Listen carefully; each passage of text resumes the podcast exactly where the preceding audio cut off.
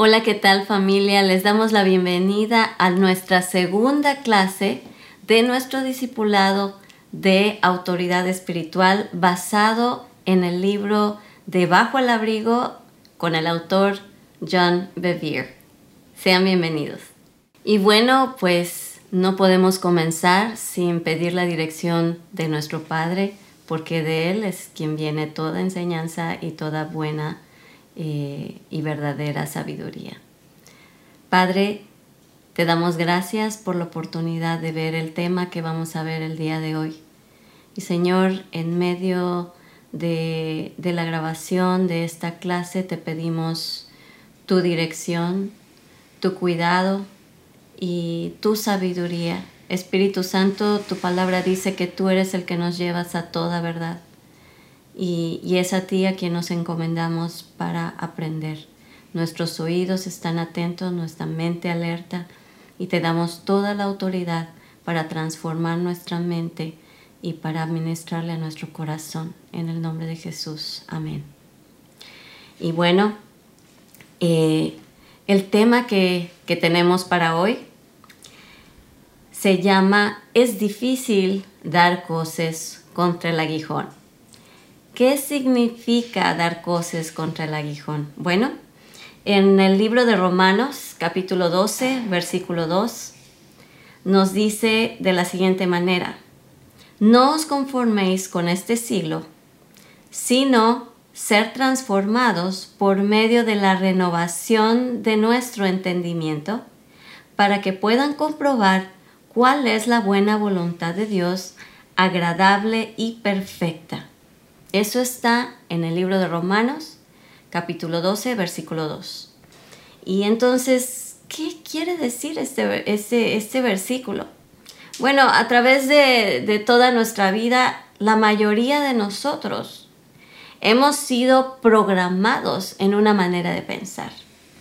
Eh, nosotros eh, vamos a tratar de que las verdades de la palabra de Dios puedan entrar a esos lugares en los que el mundo y las enseñanzas eh, que nos dan en la escuela, en diferentes lugares, puede que no vayan realmente de acuerdo a lo que dice la palabra de Dios. Y por eso el Señor nos dice en su palabra que tenemos que ser transformados. ¿Por qué? Porque la manera en que pensamos muchas veces, no muchas veces, todo el tiempo, tiene, tiene toda la injerencia en la manera en que nos sentimos y luego influye en las decisiones que tomamos. Esa es nuestra alma, nuestros pensamientos, los sentimientos y la voluntad. Entonces, cuando nosotros transformamos la manera en que pensamos, entonces cambiamos la manera en que nos sentimos acerca de Dios y acerca de nuestro prójimo. Lo único que puede impedir que Dios tenga un contacto con nuestro espíritu es nuestra alma. Nuestra alma es lo que le abre las puertas o le cierra las puertas a, la administración de Dios a nuestro espíritu. Y cuando tenemos una manera de pensar que le cierra las puertas a Dios, que no cree en lo que Él dice, que no cree en Él o que tiene ideas erróneas de lo que realmente es Dios, puede que estemos cerrados a la verdadera eh, ministración de la palabra de Dios. Por eso dice la Biblia que, que muchos aún recibirán falsas enseñanzas, vendrán falsos profetas y puede que aún hasta los elegidos sean engañados. Tú no debes ser engañado, tú debes escudriñar la palabra. Y aún lo que estás escuchando de mí el día de hoy, yo te reto a que lo busques en la palabra, a que no me creas nada más porque yo lo digo, sino que busques. Escudriña la palabra, permite que la palabra misma sea la que entre a tu mente, influya tus pensamientos, pueda hacerte sentir que Dios es real y pueda hacer eso una guía para las decisiones que tomes. Bueno, pues eh, a través de este curso vamos a estar viendo diferentes verdades que yo les aseguro que van a cambiar la manera en que vemos el mundo y en que vemos a Dios. ¿Por qué? Porque el engaño que hemos recibido, la mala programación, haz de cuenta que tu cerebro es como un disco duro. Le, le hemos metido información durante mucho tiempo y probablemente hemos vivido en atmósferas que no son propicias para que aprendas de Dios, más bien hemos vivido en atmósferas que son propicias para alejarnos de Dios. Pero cuando empezamos a entrar a la verdad de la palabra, comenzamos a darnos cuenta que vivíamos algo que no era realmente lo correcto y comenzamos a avanzar porque empieza a cambiar nuestra manera de pensar. La táctica más antigua del enemigo es meternos mentiras en la cabeza. Por eso dice la Biblia que seamos transformados en el espíritu de nuestra mente. Algo que es transformado quiere decir que tenía una forma antes y comienza a tomar una forma diferente. Transformados. ¿Te das cuenta? Está siendo formado de una nueva manera. Bueno, entonces, eh, ¿qué sucede en el mundo? ¿Cómo piensa el mundo? Que puede ser contrario a la manera en que Dios nos enseña. Bueno, primero tenemos que ver una cosa. Vivimos en un mundo donde la democracia es lo que prevalece. Y, aunque la democracia en los países es algo que, que trae justicia en, en, un, en un sistema que nos lleva a, que todos tengamos injerencia en las leyes y todo lo que, lo que nos rige.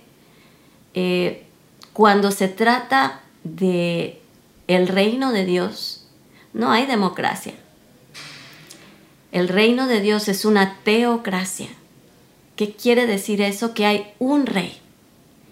Y ese rey es el que ha escrito toda nuestra constitución. Las leyes de Dios, la palabra de Dios es nuestra constitución. Son las leyes por las que nos, nosotros eh, vivimos y entendemos qué es lo que Dios quiere para nosotros. La diferencia entre, entre unas leyes eh, democráticas y la ley teocrática es que la ley de Dios, que tiene solo un rey, fue hecha para que nosotros vivamos en un amor y una convivencia con ese rey. ¿Sí? La ley de Dios fue creada por amor. No fue creada con una mente de poder autoritario que te pone a que te subyuga de una manera que te hace sufrir. No. La ley de Dios fue creada para traerte más cerca de su corazón, para que tú puedas eh, en amor entregarle a Él y servirle a Él de una manera armónica, de una manera eh, en la que tú te puedes sentir amado y en la que en respuesta tú derramas amor hacia ese rey, hacia ese Dios. Y es de esa manera que Dios quiere que veamos su ley. Él no viene con un látigo a obligarte a hacer las cosas. Dios quiere que tú escojas hacer las cosas porque lo amas a Él. Yo te podría decir, haces las cosas porque yo lo digo, porque yo soy tu autoridad y, y ponerlo de esa manera, pero no. Dios primero quiere tener tu corazón y que debido a ese amor tú le obedezcas a Él. Entonces la autoridad de Dios no es una autoridad impositiva, pero una vez que tú recibes ese amor, para mantener ese amor, tenemos que regirnos bajo los protocolos y las leyes que hay en este reino para que todos podamos vivir en un orden que causa armonía. Esa es la autoridad de Dios. Hoy nosotros realmente eh, necesitamos ser instruidos en esto como si fuera algo nuevo, porque el mundo parece tener prisa en borrar de nuestra mente el concepto de que existe un Dios y de que ese Dios tiene todo un, un gobierno de valores, de principios que fueron hechos para establecer amor, para establecer vida, para establecer eh, una coinonía entre hermanos, pero más que nada una relación con Él. Eso es lo que a Él más le importa, tener una relación contigo y conmigo. Claro, en su reino, como en todo lugar donde hay orden, hay protocolos y hay, hay autoridades. Pero las autoridades no fueron puestas para, para ser eh, dictadores, no fueron puestas para ser autoritaristas, ¿sí? Autoritarios, perdón. Fueron hechas para, para que haya una armonía en ese orden y que todas las cosas puedan fluir de una buena manera. Entonces, el orden de Dios, las leyes de Dios, no son influenciadas a, para lo que es bueno a nuestra comodidad, sino para lo que es bueno en el reino de Dios. La serpiente, cuando vino a engañar a Eva, apeló a lo que ella eh, podría eh, querer o puso anhelos en ella que Dios no había puesto. Ella vivía en armonía con Dios eh, junto con, con Adán, caminaban en la frescura del día y se comunicaban con Dios y había una relación constante, ah, armónica, donde ellos en realidad habían sido delegados con una autoridad para reinar en la tierra en representación de Dios mismo. Dios les delegó la autoridad para, para tener ellos el gobierno de la tierra. A ellos les dijo que, subyugaran a la tierra y que ellos tendrían la autoridad. Y les dijo, eh, aquí está en mis propias palabras, les dijo, aquí está todo lo que yo creé. Ustedes van a tener autoridad sobre ello. Gócenla y multiplíquense. ¿Sí? ¿Y qué pasó? Que el diablo, en forma de serpiente, decía, yo quiero esa autoridad que ellos tienen. Pero yo no puedo quitársela, ellos me la tienen que dar. Entonces, el diablo, ¿qué hizo? Creó en Eva una duda acerca de su autoridad, que era Dios. Y le dijo, oye, ¿cómo que Dios te dijo? ¿Qué te ha dicho? No, pues el Señor nos dijo que podemos comer de todo lo que existe. Solamente un árbol no podemos tocar. Y el diablo le dijo, ay, ¿a poco él te dijo realmente eso? ¿Sabes para qué te lo dijo? Para que no te des cuenta que tú puedes ser como Él, que tú puedes tener la misma autoridad, que tú... Él trataba de inculcar en ella lo que había, habido siempre en el corazón de Él mismo, que era una rebelión. La Biblia dice que Él se rebeló contra Dios porque quiso tener la misma autoridad de Dios. Y eso es lo que, que quiso implantar en el corazón de Eva. Y Eva entonces desobedeció a Dios. ¿Qué fue lo que hizo el diablo? La hizo fijarse en la única cosa que no tenía.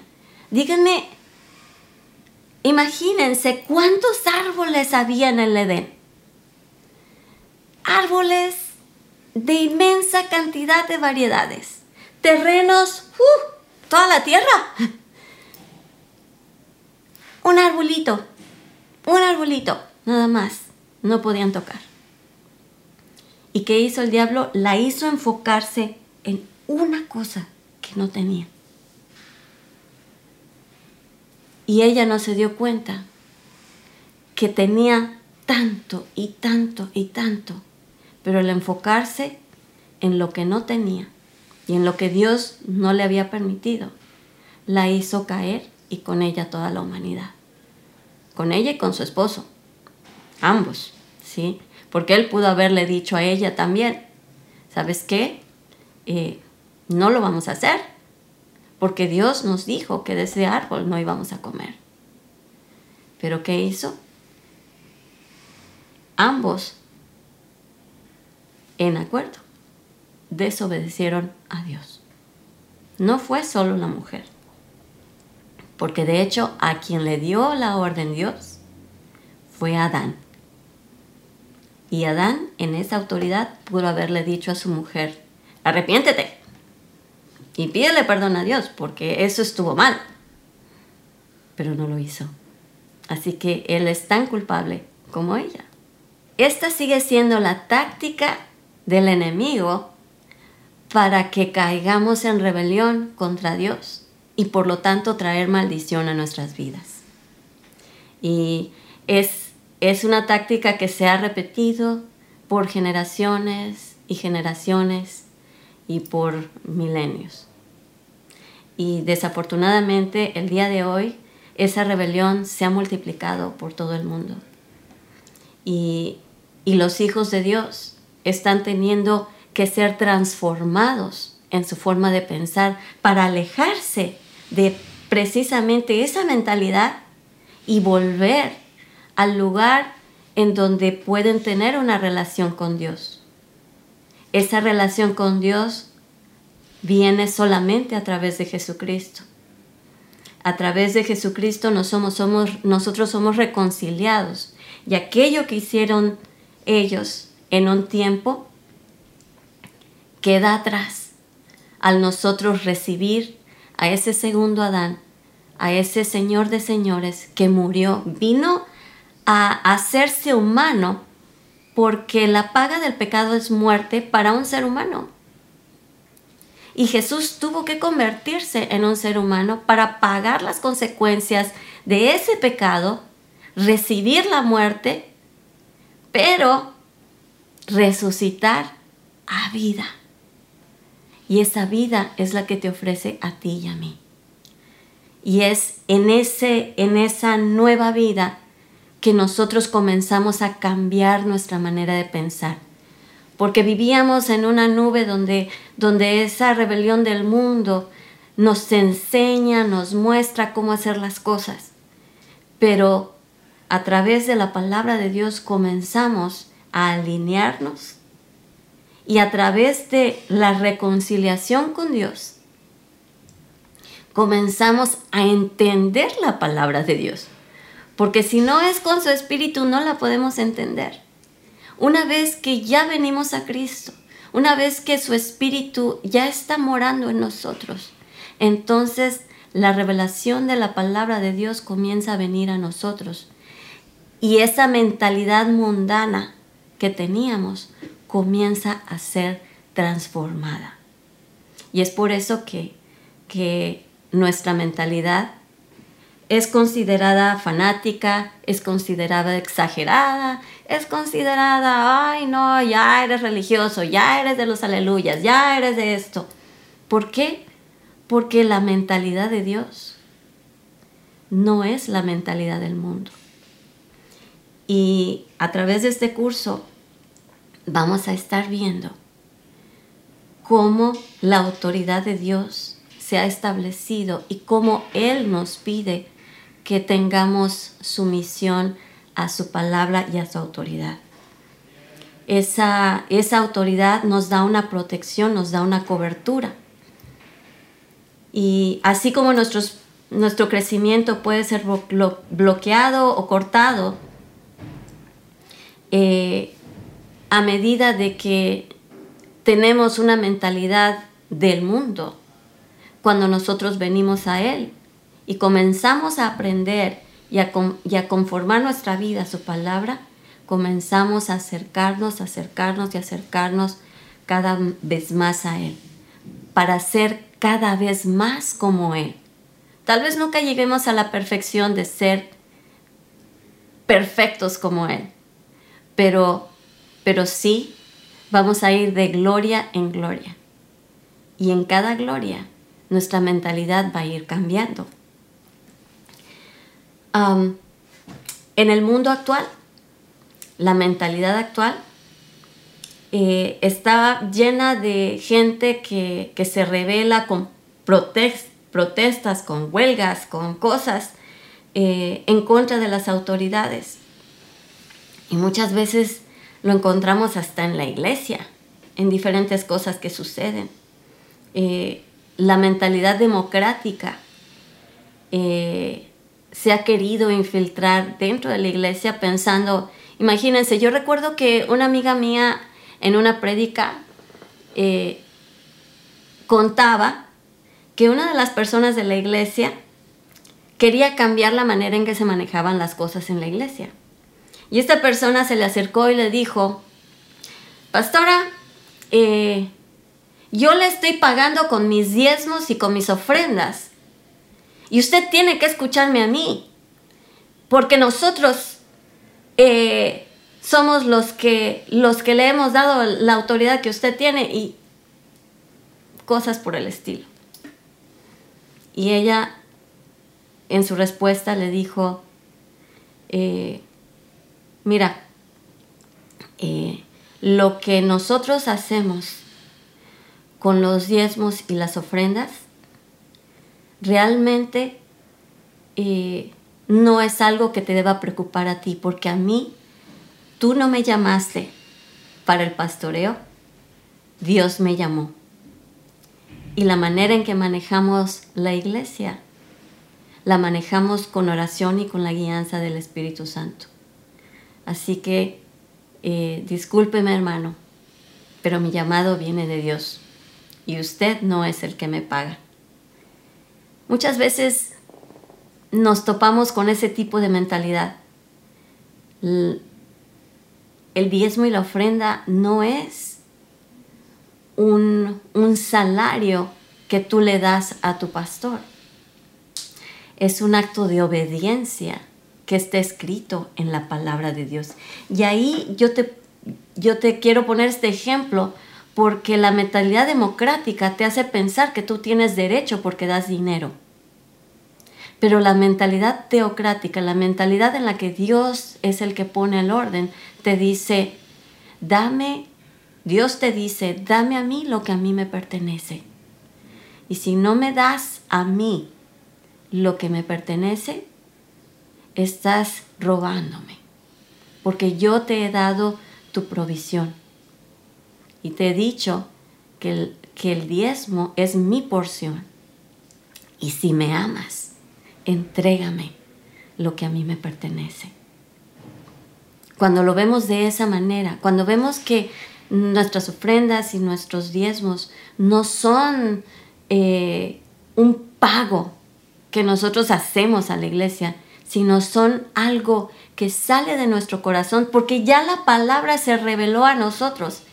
Ya no tenemos la mentalidad democrática, sino tenemos una mentalidad teocrática diciendo voy a complacer a mi rey.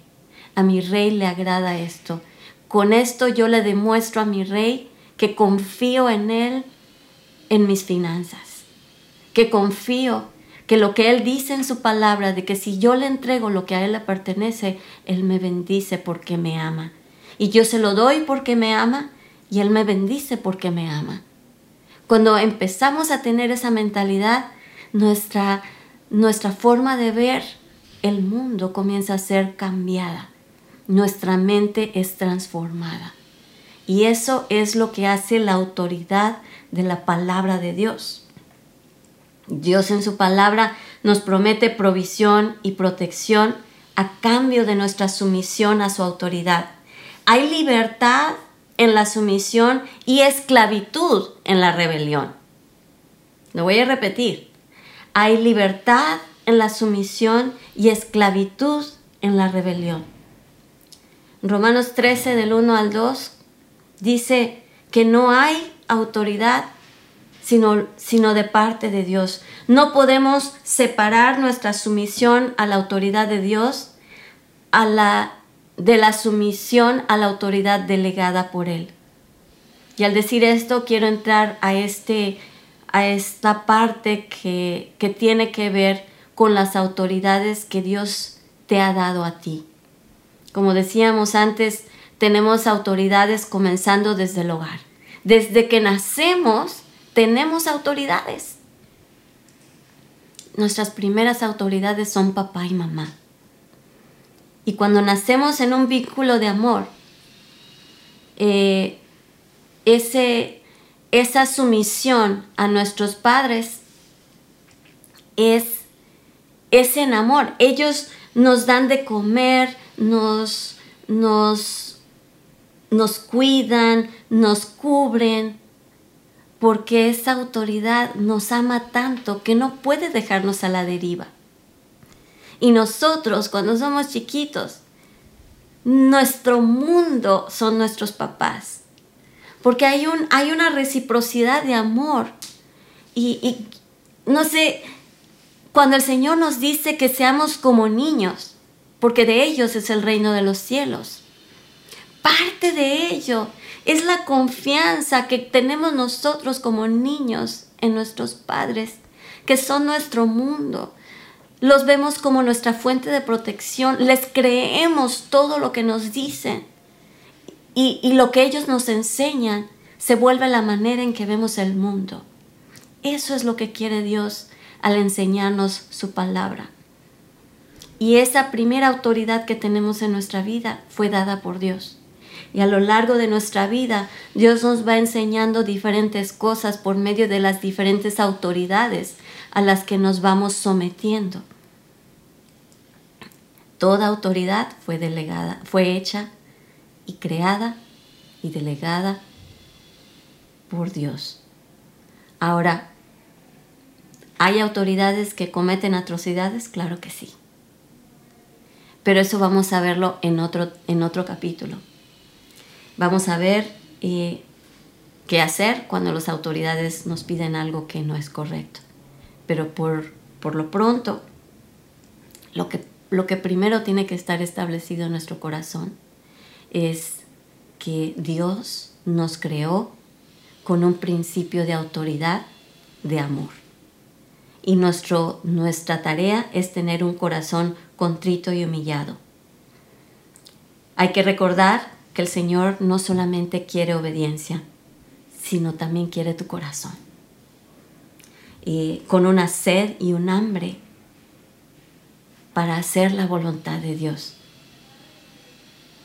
Recordemos cómo, cómo David se desvivía por complacer el corazón de Dios. Y cuando se daba cuenta que había lastimado su corazón, se humillaba, se arrepentía y le pedía que lo limpiara. Tenemos el Salmo 51 y, y que, que, habla de, de una limpieza de un corazón, de David pidiendo, crea en mí, oh Dios, un corazón limpio y un espíritu recto. Eso es lo que Dios quiere en nosotros. Podemos hacer grandes sacrificios en nuestras vidas, servir muchas horas, sacrificar sueños, trabajar sin paga, hacer muchas cosas, aún en el ministerio. Y todo esto puede ser alimentado engañosamente por nuestra propia voluntad, no necesariamente la voluntad de Dios. El hecho de que estemos haciendo algo, sirviendo o trabajando, no quiere decir que estemos obedeciendo a Dios podemos estar haciendo cosas buenas fuera de la voluntad de Dios y de hecho también en desobediencia a Dios. Porque imagínate que Dios te está llamando y ya te dijo que quiere que, que seas misionero, por decir así. Y tú insistes en ser maestro de una escuela. Lo que haces en la escuela es bueno, los niños están recibiendo, los estudiantes están recibiendo buenas enseñanzas, pero no estás donde Dios te pidió que fueras. Entonces, lo bueno muchas veces es enemigo de lo excelente. Y no necesariamente el hacer cosas buenas es estar en obediencia a Dios. Antes que el hombre pueda someterse a la autoridad de Dios y a la autoridad delegada por Dios, debe primero confrontarse con la autoridad inherente de Dios. Toda nuestra relación con Dios está regulada por el hecho de que si hemos enfrentado, si hemos, de que si hemos sometido nuestra vida a su autoridad o no. Si le hemos creído a Él y a lo que dice su palabra. Si lo hemos hecho, nos sometemos a esa autoridad a donde quiera que vayamos.